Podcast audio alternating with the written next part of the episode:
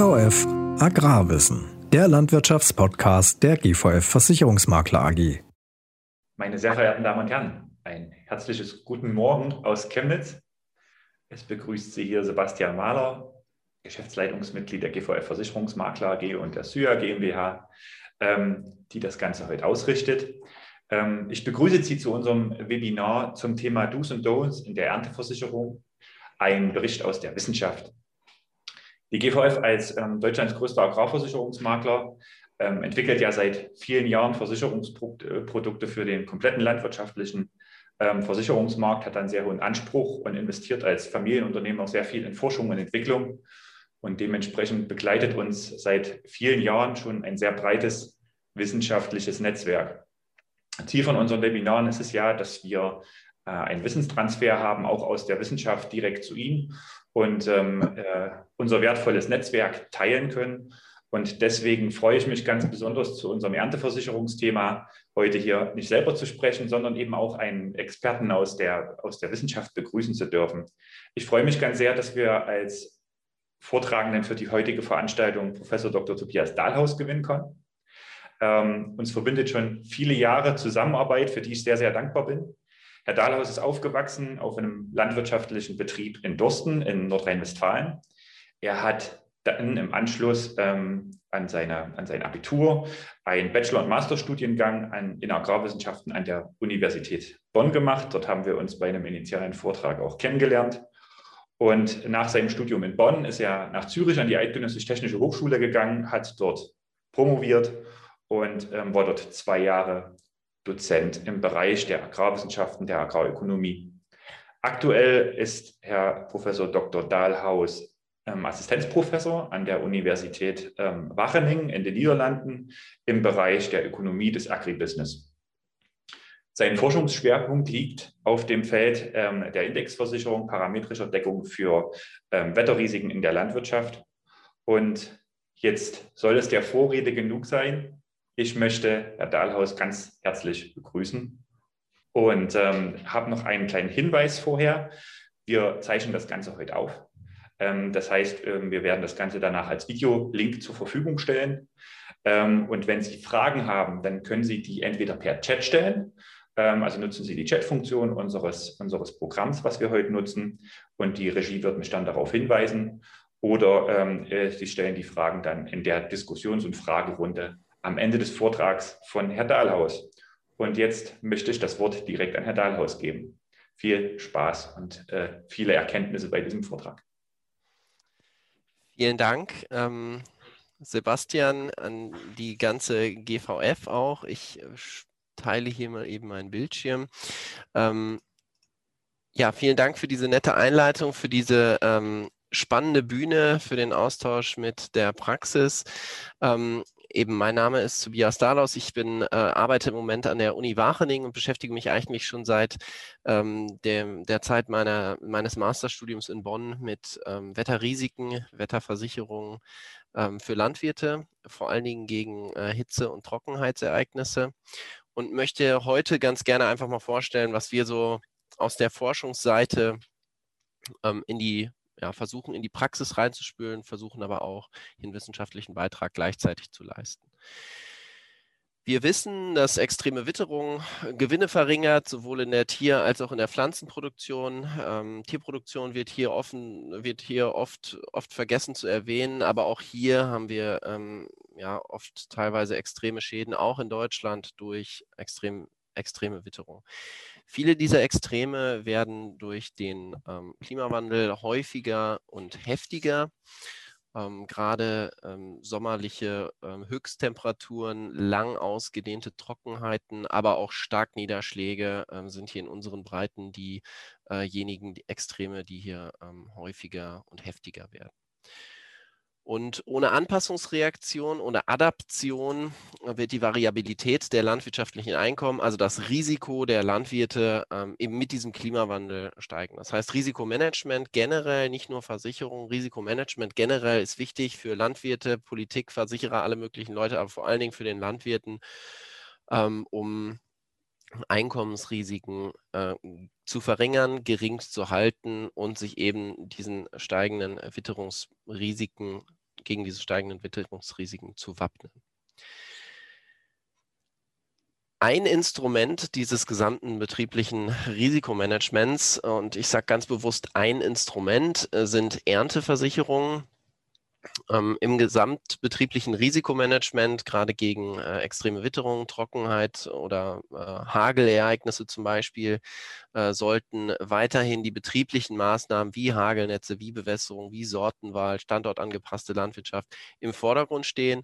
Und Versicherungen sollten dann ein Sicherheitsnetz bieten für diejenigen Risiken, die auf dem landwirtschaftlichen Betrieb nicht mehr durch, äh, ja, durch an, angepasste Maßnahmen äh, gemanagt werden können. Das heißt, besonders starke, besonders heftige, aber nicht so oft auftretende Ereignisse sollten durch Versicherungen abgefangen werden. Und ganz klassisch, äh, weiß wahrscheinlich jeder, nur nochmal zur Wiederholung, Landwirte erhalten eine Auszahlung, um Verluste auszugleichen im Austausch gegen jährliche Prämien. Und äh, die meisten Versicherungen, die wir kennen, sind schadenbasiert. Das heißt, diese jährlichen Prämien sind ähm, basieren auf einer Schadensschätzung von einem ähm, Schadensschätzer, der von der Versicherung rauskommt und dann basierend auf der in dem Vertrag festgelegten Deckung gibt es eben eine Auszahlung. Äh, hat gerade in Deutschland eine ganz äh, lange historische Tradition. Ähm, das erste, was ich gefunden habe, 1897, erste Versicherung äh, privatwirtschaftlich organisiert zwischen Landwirten. Ähm, Feuerversicherung gab es in den Städten, glaube ich, schon früher, aber landwirtschaftliche Versicherung, Hagelversicherung, die erste 17, Ende 1700er ähm, weil, und das ist ganz interessant, ähm, der ähm, zuständige Herzog die ähm, staatlichen Beihilfen für Hagelschäden ausgesetzt hat und ähm, deswegen Landwirte selbst organisiert privatwirtschaftlich aufgestellten Marktversicherung ähm, auf Gegenseitigkeit aufgebaut haben. Also damals schon dieses interessante Spannungsfeld zwischen Politik äh, und Landwirtschaft, was Risikomanagement, finanzielle Hilfen im Schadenfall angeht. Generell haben diese schadenbasierten äh, Versicherungen das Problem, bestimmte Risiken oder Kulturen zu versichern. Es ist, kann gegebenenfalls schwierig und teuer sein, bei bestimmten Risiken festzustellen, war es jetzt tatsächlich das Wetterereignis oder war das jetzt irgendwas anderes, nicht keine standortangepasste Landwirtschaft, kann ich als Landwirt irgendwie eine Situation herstellen, wie mein Feld aussieht, dass mein Feld aussieht, als wenn es jetzt hier einen witterungsbedingten Schaden gegeben hat. Und eben, das ist für manche Risiken schwierig. Außerdem gibt es manche Risiken, vor allen Dingen Trockenheit und Hitze, die auf einer so großen räumlichen Skala auftreten, das heißt oft große äh, Teile Deutschlands betreffen, ähm, dass ich da überhaupt genug Schätzer habe, äh, um die rauszuschicken, um diese Schäden adäquat zu begutachten. Außerdem, und das ist so ein, so ein Nischentrend, der aufkommt, gibt es Kulturen, vor allen Dingen äh, beweidete äh, Grünlandflächen, ähm, die schwierig versicherbar sind mit schadenbasierten Versicherungen, einfach weil ich dort keinen Ertrag messen kann, wenn die, das, äh, das, das Vieh die ganze Zeit auf der Weide steht und es kontinuierlich beweidet wird, ähm, sind das eben Nischen, die nicht versicherbar sind. Bestimmte Risiken, Hitze und Trockenheit und bestimmte Kulturen schwierig versicherbar mit diesen schadenbasierten ähm, Versicherungen. Und um diese Nische zu füllen, sind sogenannte Wetterindexversicherungen als Ergänzung aufgekommen. Also sie sollen nicht äh, eigentlich nicht traditionelle Versicherungen, schadenbasierte Versicherungen ersetzen, äh, sondern da ergänzen, äh, wo die anderen Versicherungen an ihre Grenzen kommen. Die Auszahlung hier basiert nicht auf dem, was der Schätzer sagt, sondern auf dem, was ein messbarer Index sagt. Das kann zum Beispiel ein regionaler Durchschnittsertrag sein, der, den das Statistische Bundesamt zur Verfügung stellt, oder eben eine Niederschlagssumme in einem bestimmten Zeitfenster. Wenn wir einen Wetterwert versichern, sprechen wir von sogenannten Wetterindexversicherungen. Niederschlagssumme in einem bestimmten Zeitfenster. Das heißt, sobald diese Summe unter einen bestimmten Schwellenwert tritt, fängt diese Versicherung an auszuzahlen und diese Auszahlung steigt dann mit sinkendem Niederschlag. Also je trockener es ist, je trockener die Wetterstation es misst, desto mehr Geld bekommt der Landwirt bis zu dem Punkt, wo es völlige Trockenheit ist, kein Niederschlag gefallen ist. Das determiniert dann die maximale Auszahlung. Das heißt, ich habe eine parametrische oder digitale Versicherung, die ähm, auf Basis von Daten, datenbasiert eine Auszahlung generiert. Das heißt, ich habe hier ein kleines Modell gebaut, wo ich versuche, mit Wetterdaten einen Ertrag vorherzusagen. Und wie jedes Modell ist dieses Modell falsch. Es kann hilfreich sein. Wir hoffen, dass es hilfreich ist, um Risiko zu reduzieren, aber es ist nie perfekt. Es kann nie perfekt sagen, wie war der Ertrag tatsächlich. Wir können unser Bestes tun, dieses Modell möglichst, diesen Modellfehler möglichst zu reduzieren. Aber es tritt immer der Fall auf, dass das, was diese Versicherung als Auszahlung generiert, nicht perfekt dem entspricht, was der Landwirt als Schaden ähm, erfährt beobachtet auf seinem Betrieb. Und dieses Phänomen nennen wir Basisrisiko. Also dieser Unterschied zwischen ähm, dem, was die Versicherung auszahlt und dem, was der Landwirt tatsächlich erfährt, heißt Basisrisiko. Und hier ähm, setzt unsere Forschung an, weil wir immer mehr neue Daten sammeln, sowohl am Boden als auch in der Luft als auch im All. Ähm, die uns helfen können, diese Ertragsvorhersage zu verbessern, diese Ertragsvorhersage auf Basis von Wetterdaten zu verbessern. Wir sammeln immer mehr Wetterdaten, wir sammeln auf dem Betrieb immer mehr Daten, ähm, was ähm, Erträge angeht und das zusammengenommen äh, ist großer Teil unserer Forschung herauszufinden, wie kann ich hiermit das Basisrisiko verringern. Wie funktioniert diese Versicherung ganz genau? Äh, ich verspreche, das geht schnell das äh, ist auch, glaube ich, nicht zu kompliziert zu verstehen. Trotzdem Entschuldigung für dieses äh, doch recht, ähm, ja, unansehnlich, für diese doch recht unansehnliche Grafik. Auf der X-Achse haben wir die, oder auf der horizontalen Achse haben wir einen Wetterindex, Regensumme zwischen Schosse und Milchreife, zum Beispiel vom Weizen. Ähm, und auf der ähm, Horizont, auf der vertikalen Achse haben wir dann den Erlös, der ähm, entweder der hier in diesem Fall aus der Weizenproduktion, aus dem Weizenertrag erzielt werden konnte.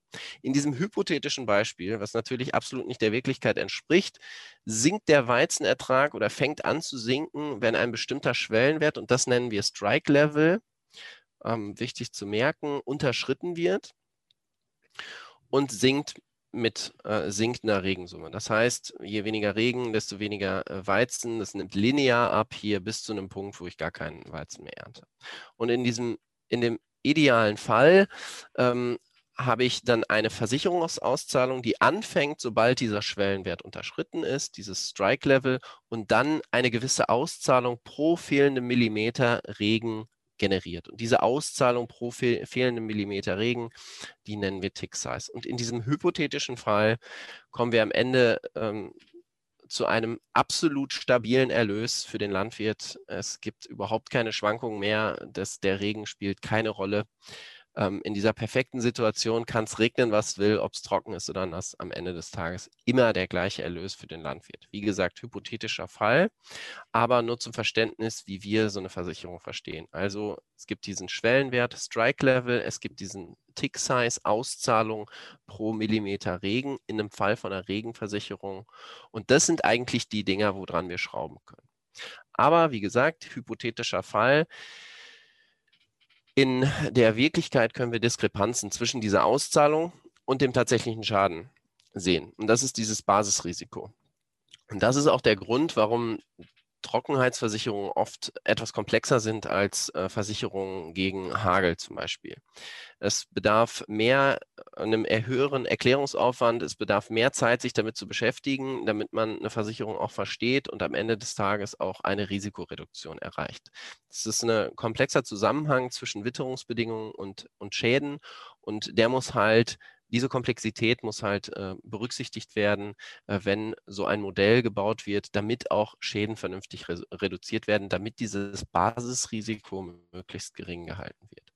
Denn das Basisrisiko reduziert die Effektivität, Schäden auszugleichen. Das heißt, es kann ja zu der Situation kommen, wenn ich ein Modell habe, was nicht besonders gut ist, die Erträge oder die Verluste, Ertragsverluste vorherzusagen, ähm, kann es zu einer Situation kommen, wo die Versicherung eine Auszahlung generiert, wenn der Landwirt dieses Geld gar nicht braucht oder eine Auszahlung generiert, die zu klein ist, um Schäden auszugleichen oder im schlimmsten Fall gar keine Auszahlung bringt, obwohl der Landwirt einen Schaden hatte.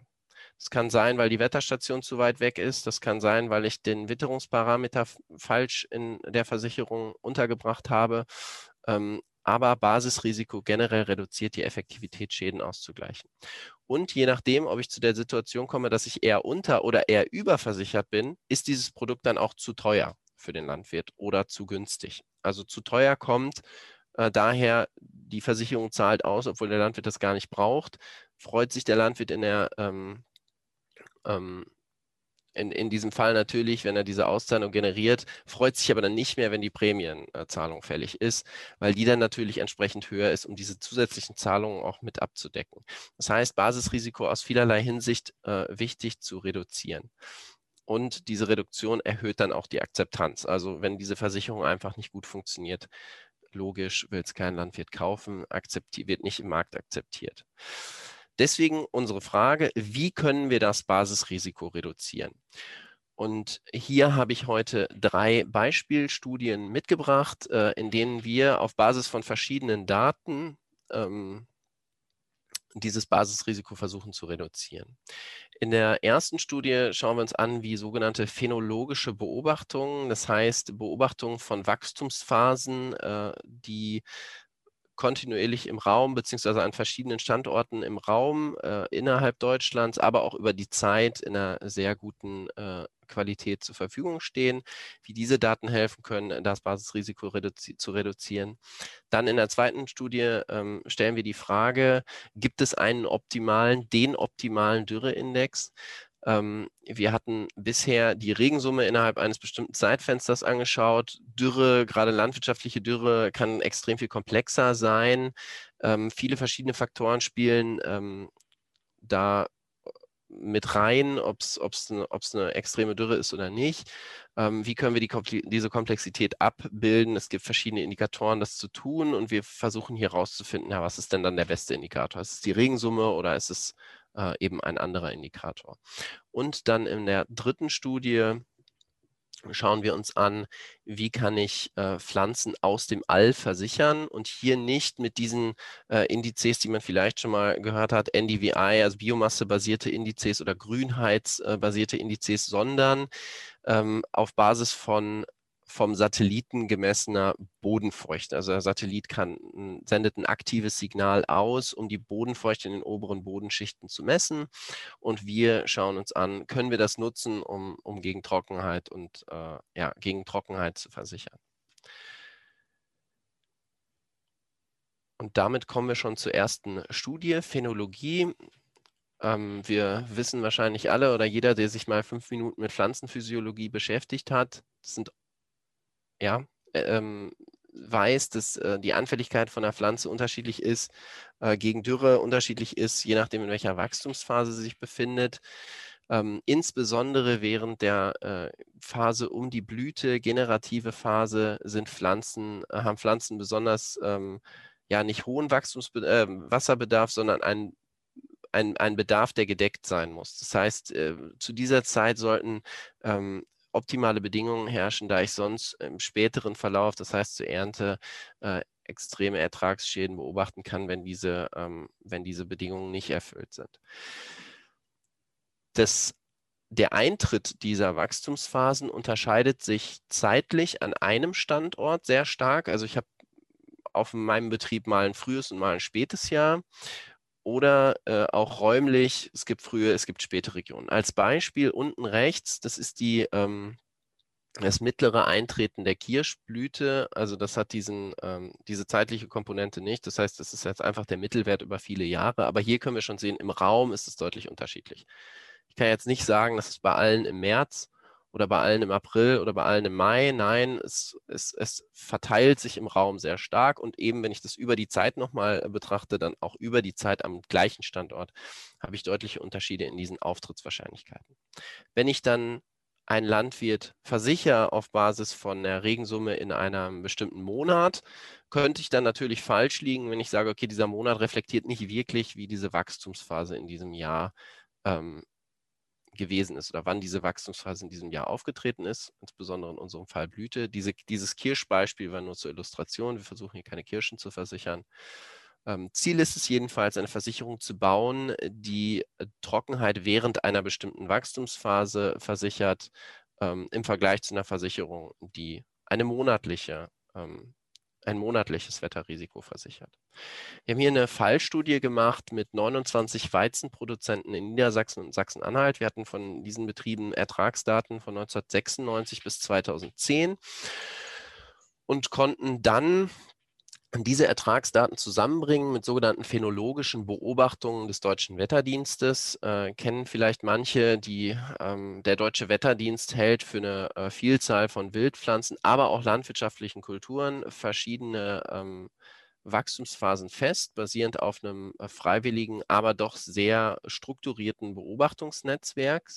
Äh, und hier wird nicht nur die Haselblüte oder die Kirschblüte erfasst, sondern eben auch verschiedene Wachstumsphasen von landwirtschaftlichen Kulturen, auch Weizen für unsere Fallstudie praktisch. Insgesamt 1200 Melder in Deutschland, ähm, die eben diese Eintrittsdaten, also das Datum melden, okay, heute hat bei uns der, An der Weizen angefangen mit Schossen, heute hat bei uns der Weizen angefangen mit Ehrenschieben etc.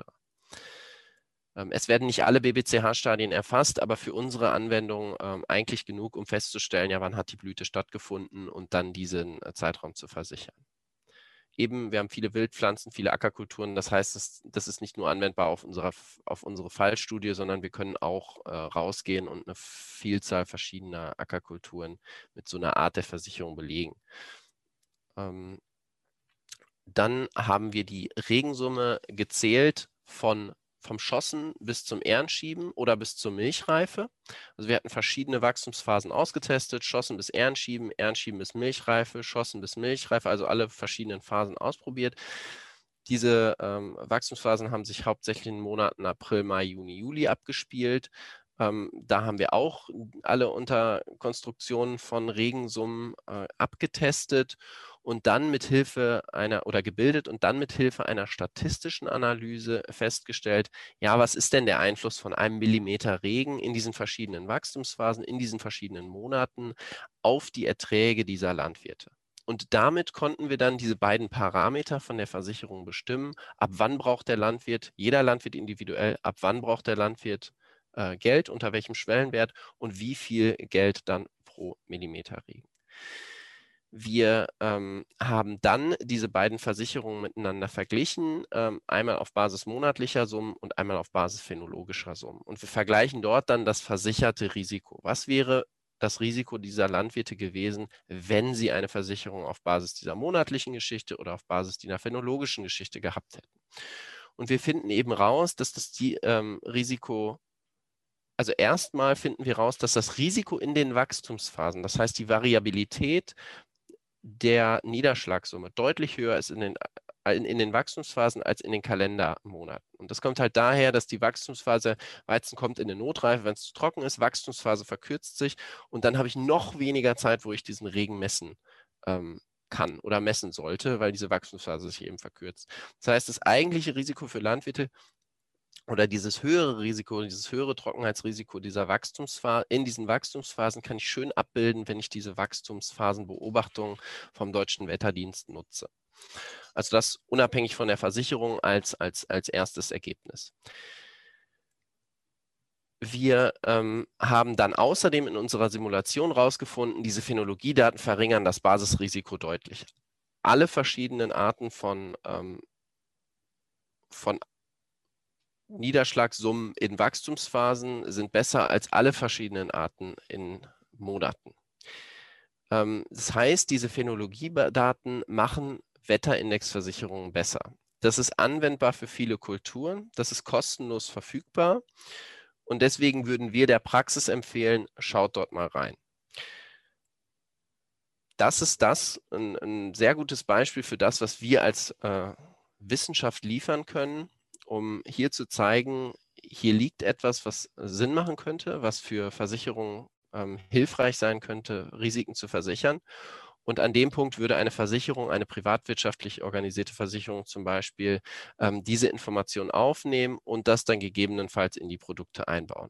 Hierzu gehört allerdings auch ein äh, deutlich komplexerer ähm, ähm, ja, ein deutlich komplexeres Abtesten äh, des legalen Bereichs der Rückversicherbarkeit, um zu zeigen, ja, das ist auch eine Versicherung, die wir im Markt anbieten dürfen. Das kann dann noch mal einige Jahre dauern, äh, um diese, ähm, diese rechtlichen Fragestellungen, Rückversicherbarkeitsfragestellungen dann auch noch mal zu klären. Auf der Landwirtsebene sozusagen können wir sagen, diese Art der Daten kann uns deutlich besser machen in äh, der Art, wie wir Dürrerisiken versichern können. Damit kommen wir schon zur zweiten Studie. Ähm, wie gesagt, die die Frage stellt, gibt es einen oder den optimalen Dürreindex? Land, das wissen wir wahrscheinlich auch alle, landwirtschaftliche Trockenheit ist nicht nur von einem Niederschlagsdefizit bestimmt. Es spielen auch andere Parameter, Bodenbeschaffenheit, Bodenbedeckung, ähm, Temperatur, aber auch Luftfeuchtigkeit. Also es gibt ganz viele Indikatoren, die hier zusammenspielen. Deswegen gibt es aus der Literatur verschiedene Trockenheitsindikatoren. Niederschlagssumme in, einer, in einem bestimmten Zeitraum ist einer. Ähm, Alternativen existieren. Ziel dieser Studie war es, welche Alternativen existieren, ähm, die besonders oft genutzt werden, wo wir aber auch Daten in einer guten Qualität haben. Das ist äh, für eine Versicherung sehr wichtig, dass wir äh, am Ende der Saison nicht dastehen mit einem ganz tollen Index, den wir rausgefunden haben, der super ist für ähm, um, um Trockenheit abzubilden, der dann aber nur alle zwei Jahre an fünf Wetterstationen festgestellt wird.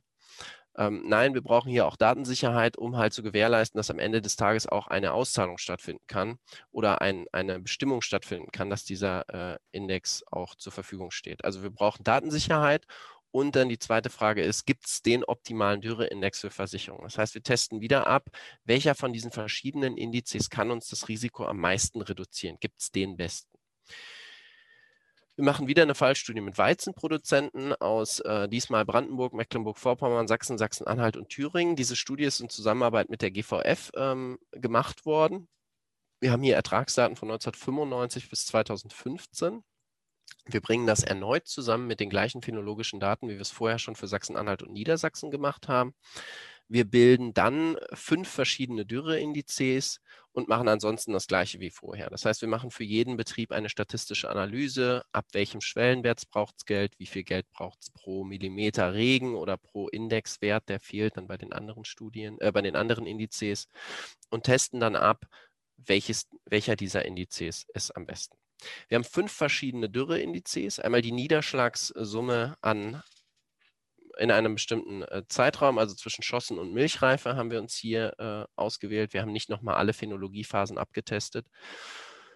Ähm, dann die sogenannte standardisierte Niederschlagssumme, das heißt Niederschlag abgebildet als ähm, standortspezifische Abweichung vom langjährigen Mittel. Also ist es hier an dem Standort gerade trockener oder ähm, nasser als sonst.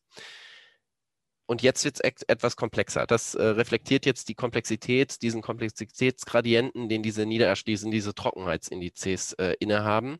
Dann gibt es den sogenannten standardisierten Niederschlags-Evapotranspirationsindex. Hier habe ich den Niederschlag minus die Evapotranspiration, also alles, was äh, über die Pflanze transpiriert, über den Boden evaporiert, also alles das, was ich an, an, an Feuchtigkeit von unten wieder nach oben an die Atmosphäre verliere ähm, bilde quasi aus dem, was an Niederschlag reingegangen ist und dem, was raus evapotranspiriert, die Differenz und bilde dann wieder die Standardisierung. Also ist dieser Wert größer oder kleiner als das langjährige Mittel. Dann als vierter Index die Bodenfeuchte, nutzbare Feldkapazität. Ähm, und dann als letzter Index hier nochmal eine Spur komplexer, der ev evaporative Stressindex. Das ist die tatsächliche geteilt durch die potenzielle Evapotranspiration. Das bedeutet, das, was tatsächlich als Feuchtigkeit aus dem Boden kommt und das, was als Sog von der Atmosphäre eigentlich aufgenommen werden könnte. Also auch nochmal die Atmosphäre mit abbilden äh, in, dieser, in, in, in diesem ähm, Trockenheitsindex.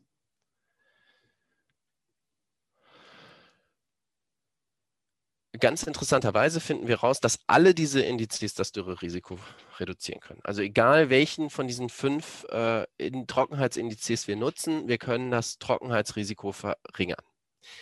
In vielen Fällen deutet sich an, dass dieser evaporative Stressindex, dieser letzte, der den Sog der Atmosphäre und den Wasserdruck aus dem Boden und aus den Pflanzen berücksichtigt, ähm, der Beste ist, also in vielen Fällen der Beste, aber nicht der Beste, sondern die beste Situation, die wir empfehlen, ist, eine betriebsindividuelle Risikoanalyse zu machen und zu schauen, welcher Index passt am besten für diesen jeweiligen Betrieb. Und dann denjenigen Index, der die größte Risikoreduktion für diesen Betrieb ähm, bringt, auf Basis von historischen Ertragsdaten, die dieser Betrieb bringt, dieser Index sollte dann gewählt werden. Und das bildet dann für die, für die Gesamtsituation, für alle 85 Betriebene natürlich die Situation ab, wo wir am besten abschneiden, wo wir das Risiko am größten reduzieren können. Also ähm, alle Indizes sind gut. Dieser evaporative Stressindex, komplexester Index in unserer Liste, würde ich jetzt mal so sagen, funktioniert in vielen Fällen am besten, aber am allerbesten funktioniert, jedem Betrieb äh, die, denjenigen Index zu geben, der für diesen Betrieb am besten funktioniert. Und ähm, hier ist es auch in vielen Fällen zum Beispiel die Niederschlagssumme ähm, in einer bestimmten Wachstumsphase. Also es muss nicht unbedingt ein komplexer Index sein. Es kann auch, und wie gesagt, das ist in vielen Fällen so, die äh, Niederschlagssumme während einer bestimmten Zeitperiode sein. Also komplexer ist nicht immer besser. Das finden wir auch raus. Womit wir schon zur dritten Studie äh, kommen, die ich heute mitgebracht habe, Pflanzen aus dem All versichern.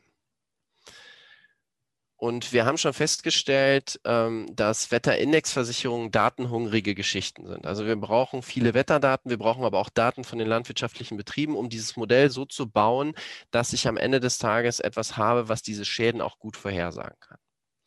Und da die Datenverfügbarkeit oft je nach Region oder Land unterschiedlich ist, hier nehmen wir vor allen Dingen eine relativ hohe Vogelperspektive, wo wir sagen, ja, weltweit gibt es viele Länder, die schon schlechte Wetterdaten haben. Aber auch innerhalb von Deutschland können wir sagen, dass die Wetterstationsdichte ähm, oft sehr unterschiedlich ist in verschiedenen Regionen. Wobei man sagen muss, dass in Deutschland vor allen Dingen ähm, dadurch erklärt werden kann, dass in verschiedenen Regionen das Wetter nicht besonders unterschiedlich ist auf, auf, auf weiten Landstrichen und deswegen da weniger, weniger Wetterstationen stehen. Das heißt, ich brauche nicht in der Sahara messen an äh, jedem Kilometer, dass es jetzt dort nicht geregnet hat, ähm, sondern es sollte schon so ein bisschen reflektieren, äh, was, was da an Datenverfügbarkeit zur Verfügung steht. Aber wir haben große Unterschiede. Und ähm, deswegen würden wir gerne testen, was können hier Satelliten äh, beitragen, um, um Pflanzen zu versichern, weil Satelliten kontinuierlich über große Landstriche unabhängig von Ländergrenzen messen. Und bisher haben wir immer aufbereitete Wetterstationsdaten genutzt. Wir haben nicht nur Daten von einzelnen Wetterstationen in unseren vorherigen Modellen benutzt, sondern sogenannte interpolierte Daten, das heißt, die an einem bestimmten Standort berücksichtigen, was sagen alle Wetterstationen, die da drumherum zur Verfügung stehen. Und dann gibt es ein gewichtetes Mittel für diesen Betrieb. Aber am Ende des Tages war es immer irgendwo aus einer Wetterstation. Und wir würden es jetzt gerne testen gegen, ja, was können denn diese bodenfeuchte äh, die von den Satelliten gemessen werden, ähm, hier zur Risikoreduktion beitragen. Und der Satellit schießt eine Welle aus und kann auf Basis von dem, was von dieser Welle zurückkommt, messen, was ist in diesen oberen 5 cm Bodenschicht ähm, an Bodenfeuchte äh, aktuell. Wir haben hier wieder eine Fallstudie mit den 85 Weizenproduzenten, haben aber jetzt auch mal äh, Raps und Silomais dazu genommen, um zu schauen, hat vielleicht die Kulturart auch äh, Einflüsse auf unsere Ergebnisse. Wieder Erträge von 1995 bis 2015 und diese aktive Radar-Bodenfeuchte-Messung vom Satelliten ähm, und vergleichen das mit Bodenfeuchte ähm, gemessen an Wetterstationen. Und das Bild, was wir oben sehen, ist das, was der Satellit misst und das, was wir unten sehen, ist das, was die Wetterstationen messen. Und unten sieht das so schön homogen aus mit ganz vielen kleinen Pixeln. Also eigentlich so auf den ersten Blick hat man das Gefühl, die Daten unten, die sind eigentlich, die, die, die, die zeigen, da kommt jetzt von rechts eine Trockenheit rein, ähm, zeigen schon besser das, was die Realität äh, abbildet, als das oben. Aber dieser Eindruck täuscht. Der untere, das untere Bild wie gesagt, basiert auf Wetterstationsdaten, die dann in den Raum gelegt werden. Und diese Bodenfeuchtestationen vom Deutschen Wetterdienst sind gar nicht so viele. Das sind irgendwie sowas wie 2, 3, 400 in ganz Deutschland, äh, die hier dieses gesamtdeutsche Bild zeichnen. Das heißt, es könnte schon sein, dass wir dazwischen Bereiche haben, wo wir hier zwar einen Wert haben, dieser Wert aber eher falsch ist. Und das obige Bild misst halt tatsächlich in diesem Pixel, der Pixel ist gröber aber in diesem Pixel misst es tatsächlich auch dann an diesem Standort ähm, die Bodenfeuchte. Und wir würden jetzt gerne wissen, wir nehmen das obere, wir nehmen das untere, wir bringen das zusammen mit Phänologie, statistische Analyse, betriebsindividuell, das, was wir vorher auch gemacht haben. Wir würden gerne wissen, wie wird das Risiko äh, reduziert, welcher Ansatz re reduziert das Risiko am meisten. Und hier nochmal als kleines Beispiel, um diese äh, Phänologiephasen, bevor wir zu den tatsächlichen Ergebnissen kommen, diese Phänologiephasen zu illustrieren. Ähm, ich habe hier oben rechts äh, phänologische Phasen von Weizen, Schossen, Ehrenschieben und Milchreife, wie sich das im Raum verteilt. Auf der äh, horizontalen Achse habe ich den Tag im Jahr. Das heißt, diese Phasen kommen schön immer nacheinander. Aber ich sehe halt auch, dass für unsere Betriebe hier eine deutliche Heterogenität drin ist. Also über die Zeit, äh, das, das Schossen kommt von Tag 100 bis Tag 100, knapp 100 oder unter Tag 100 bis knapp unter Tag 100 40 ähm, vor. Also eine, eine, deutliche Heterogenität über die Beobachtungen, die wir haben. Und das Gleiche sehen wir unten links bei äh, ähm, Silomais und unten rechts bei Winterraps. Und unsere Ergebnisse zu dieser äh, satellitenbasierten Bodenfeuchte-Studie zeigen, dass diese Satellitendaten ebenfalls dazu in der Lage sind, das Dürrerisiko für alle getesteten Kulturen und Wachstumsphasen, also das wir mehrere Kulturen dazugenommen haben, hat es jetzt insofern nichts gebracht, als dass wir da genau das Gleiche herausgefunden haben wie für, für den Weizen. Ähm, konnten wir herausfinden, dass das Risiko reduziert wird. Also alle diese Trockenheitsversicherungen funktionieren. Allerdings finden wir keinen deutlichen Unterschied zu stationsbasierten Messungen. Ähm, das heißt, diese beiden Datensätze, die wir hatten, sind beide im Moment momentan beide gleich dazu in der Lage, das Risiko redu zu reduzieren. Aber wir haben einen deutlichen Trend bei den Satellitendaten, dass die Daten, und das sehen wir schon in dem Zeitraum, den wir beobachten, 1995 bis 2015, gegen Ende hin immer besser werden. Wir hatten bei den Satelliten am Anfang große Ausfälle, da war das Messverfahren noch anders, da konnte oft diese aktive Messung noch nicht gemacht werden. Ähm, wir hatten Probleme mit Wolken und so weiter. Das konnte alles gegen Ende hin gelöst werden. Aber in unserem Zeitraum haben wir dann vor allem die 2003er Trockenheit ganz schlecht abbilden können mit den Satelliten.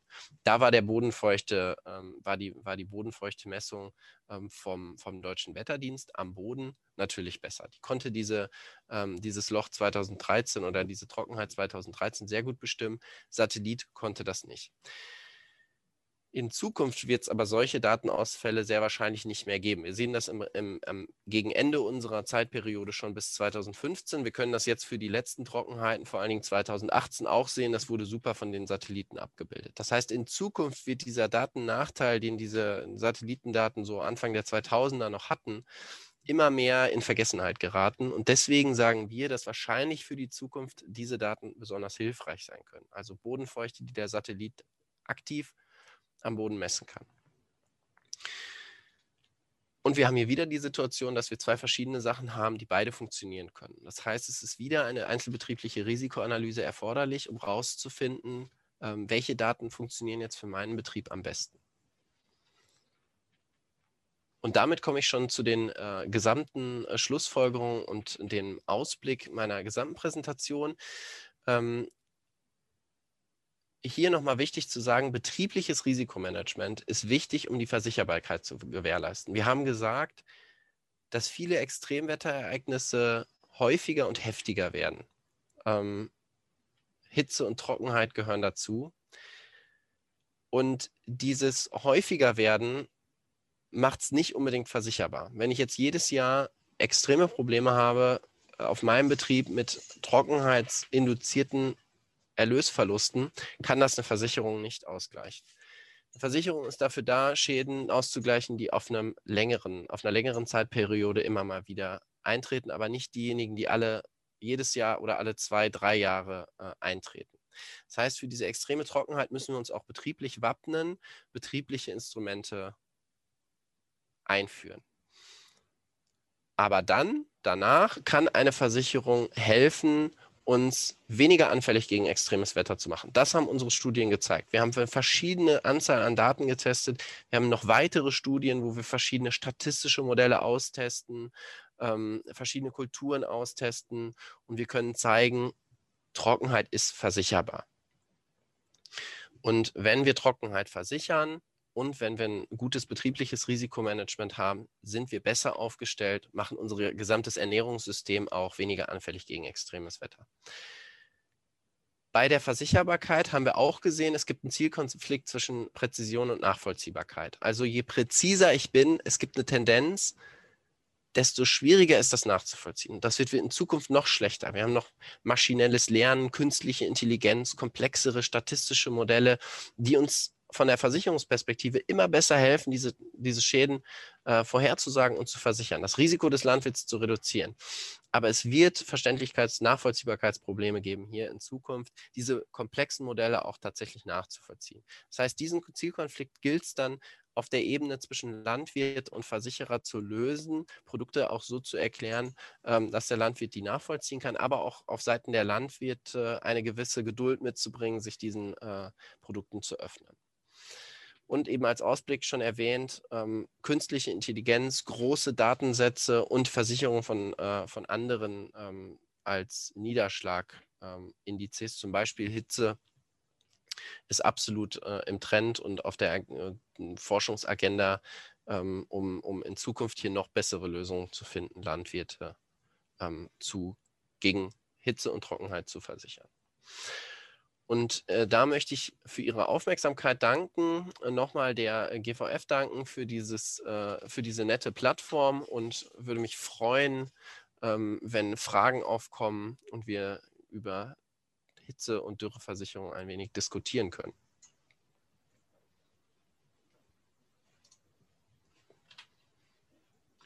Meine sehr verehrten Damen und Herren, falls es Fragen aus Ihrer Runde gibt, haben Sie jetzt die Möglichkeit, sich entweder direkt tonal zu melden, indem Sie äh, Ihr Mikrofon aktivieren oder aber Fragen äh, in den Chat zu stellen.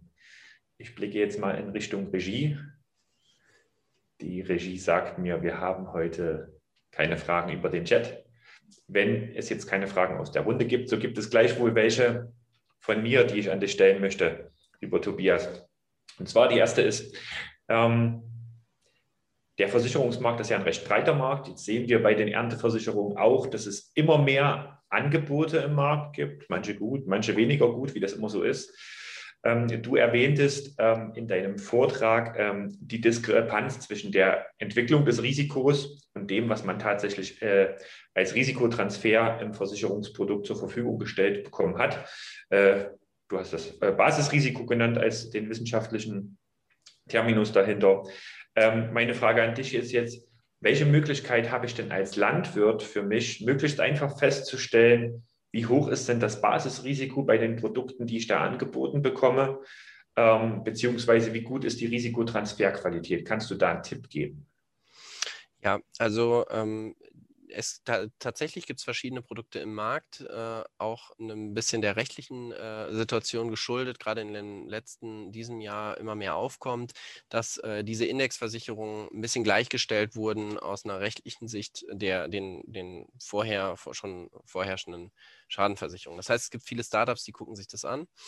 Ähm, viele dieser Produkte sind ähm, ja, verallgemeinerte Produkte, wo allen Landwirten mehr oder weniger das Gleiche angeboten wird. Manche dieser Produkte bieten eine einzelbetriebliche Risikoanalyse an, so wie wir das auch machen auf Basis von so einer einzelbetrieblichen Betrachtung, das heißt, wenn der Landwirt seine Erträge, seine Profite mitbringt, ähm, kann man sich dann natürlich anschauen, wie hat, wie hat mein landwirtschaftlicher Ertrag über die letzten Jahre ausgesehen im Vergleich zu dem, was, was, was, diese, was diese Versicherung gesagt hätte. Das heißt, diese äh, historische Entwicklung der letzten Jahre kann da ein ganz wichtiges Mittel sein, um selber äh, zu sehen, ähm, hätte das funktioniert oder hätte es nicht funktioniert.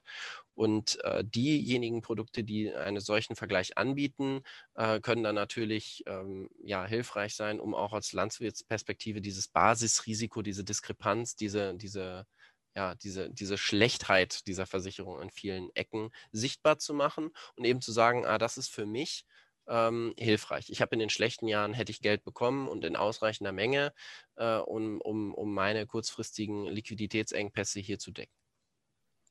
Okay, also aus deiner Sicht auch eher ein, ein, ein Thema, ähm, wo man einen beratenden Partner braucht, der ihm hilft, ents entsprechend Analysen zu erstellen ähm, und nichts, was man so pauschal zum Beispiel online abschließen kann oder so. Das ist immer risikobehaftet, oder?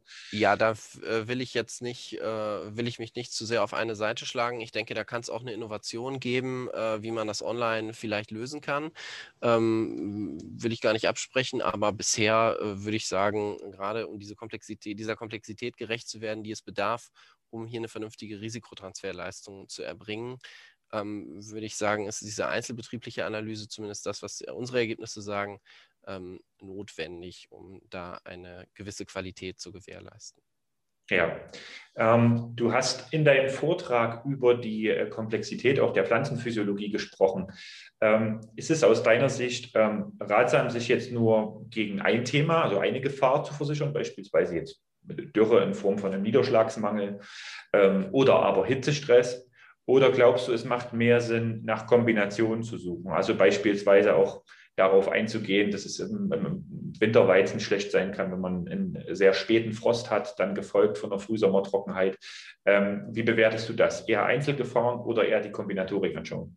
Ja, das ist ein totaler Trend äh, in der äh, Klimawissenschaft ähm, generell, also nicht nur Landwirtschaft, sondern generell, sich diese Kombinationen von verschiedenen Risiken anzuschauen. Was für einen Landwirt vielleicht völlig normal erscheint, ist dann für einen Klimamodellierer oder einen Rückversicherer oft schwierig zu verstehen. Ha, wir finden überhaupt, wir hatten mal den, das Beispiel bei einem Rückversicherer, finden überhaupt den Zusammenhang nicht äh, zwischen Frost äh, bei, bei, bei Äpfeln und Erträgen.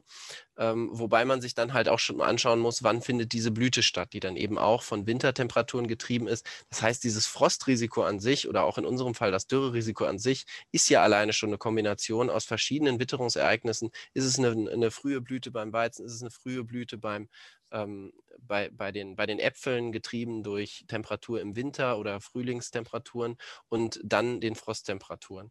Und dann einen Schritt weiter zu gehen und, und diejenigen Risiken zu versichern, die halt eine Vielzahl von verschiedenen Wetterereignissen gemeinsam abbilden. Zum Beispiel Bodenfeuchte bildet eben sehr viel ab, was drumherum passiert, sehr viel Wetter ab, Niederschlag, Temperatur, ähm, Luftfeuchtigkeit schlägt, beeinflusst alles die Bodenfeuchte und am Ende messe ich die Bodenfeuchte.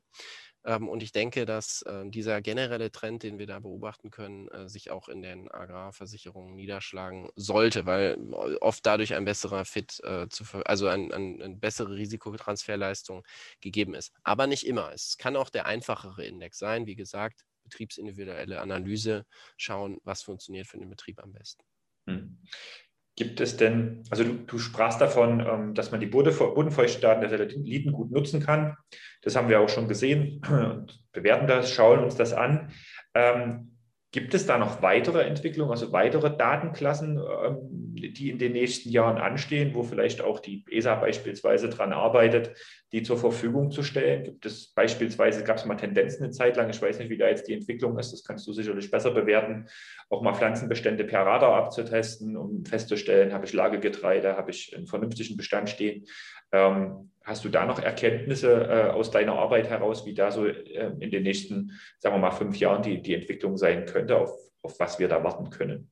Also es gibt da ganz, ganz viele äh, Entwicklungen. Ähm, diese Entwicklung der Bodenfeuchte ist allerdings eine sehr koordinierte gewesen. Also das ist auf einer sehr großen Basis von der ESA zur Verfügung gestellt worden und wir haben hier Daten in einer wirklich super Qualität. Das, was du gerade bestimmst, äh, was du gerade ansprichst, ähm, diese, diese LiDAR-Radardaten, die von oben sagen können, wie hoch ist der Bestand. Also die, im Prinzip die Entfernung messen zwischen dem Bestand und dem Satelliten und wenn es halt größer wird, dann ist entweder ähm, geerntet worden oder es ist Lager entstanden. Ähm, da gibt es einzelne Studien, aber ich sehe nicht so einen großen ähm, Effort äh, da auf der EU-Ebene oder auf der ESA-Ebene zu sagen, wir machen jetzt hier einen super Datensatz äh, zur Verfügung. Dazu ist Bodenfeuchte einfach viel vielfältiger anwendbar, auch außerhalb des landwirtschaftlichen Bereiches. Wo ich allerdings Trends äh, sehe, ist auf dem landwirtschaftlichen Betrieb. Es wird alles Mögliche äh, im Stall, auf dem Feld, am Trecker, an Anbaugeräten, im Ernte, äh, im, im, im Häcksler, im Drescher äh, gemessen. Und diese Daten sind im Moment, sehe ich nicht, wo die irgendwo sowohl in der Wissenschaft als auch in der Praxis in einer großen ähm, Skala in, in Versicherungen eingebaut wurden. Und ich glaube, dass die dann halt auch nochmal helfen können, ähm, so eine Versicherung besser zu machen. Wenn sie die Hersteller zur Verfügung stellen, ich glaube. Absolut. Datensicherheit, äh, Dateneigentum sind Punkte, mit der wir uns in der Wissenschaft oft nicht beschäftigen, ja. weil wir eher daran interessiert sind, ob es funktioniert und dann diese rechtlichen Geschichten gerne der Praxis überlassen. Ja. Aber äh, auch äh, juristisch sicherlich ein spannendes Thema, äh, wie in Zukunft mit diesen Daten verfahren wird, absolut. Herzlichen Dank. Keine weiteren Fragen von mir. Ich blicke noch mal ganz kurz zur Regie, ob es noch weitere Fragen aus dem Chat gibt. Ähm, Nochmal herzliche Einladung an Sie, falls Sie Fragen haben, ist jetzt die Möglichkeit. Das scheint nicht der Fall zu sein. Dann bleibt es mir, mir nur, mich zunächst bei Ihnen zu bedanken für Ihre rege Teilnahme heute, was uns äh, ausgesprochen freut. Vielen Dank ähm, für die Zeit, die Sie uns geschenkt haben, die Sie heute hier zugehört haben. Und ähm, dann, lieber Tobias Dahlhaus, ganz herzlichen Dank an dich, an deine Expertise in diesem Feld, an das äh, Teilen der Erkenntnisse und die Erläuterung dazu die sicherlich für alle sehr spannend sind und die auch mal aufzeigen, in welchem komplexen Feld wir uns bewegen. Also Produktentwicklung im Bereich der Ernteversicherung, gerade noch im Feld der Indexversicherung zu machen, ist nicht einfach, ist mittlerweile wirklich sehr wissenschaftlich, auch von der Methodik her. Und dafür braucht es solche Forscher wie dich, ähm, die uns da helfen, die richtigen Wege zu finden. Dafür sind wir ausgesprochen dankbar. Also nochmal ganz herzlichen Dank für Ihre Zeit. Tobias, herzlichen Dank für deine Expertise und den Vortrag. Und dann verabschiede ich mich an dieser Stelle, äh, freue mich auf die nächsten Webinare mit Ihnen und ähm, hoffe, dass wir uns bald wieder mal im realen Leben sehen können und nicht immer nur online. Das hoffe ich Vielen auch. Dank. Vielen Dank und alles Gute in die Runde. Tschüss. Tschüss.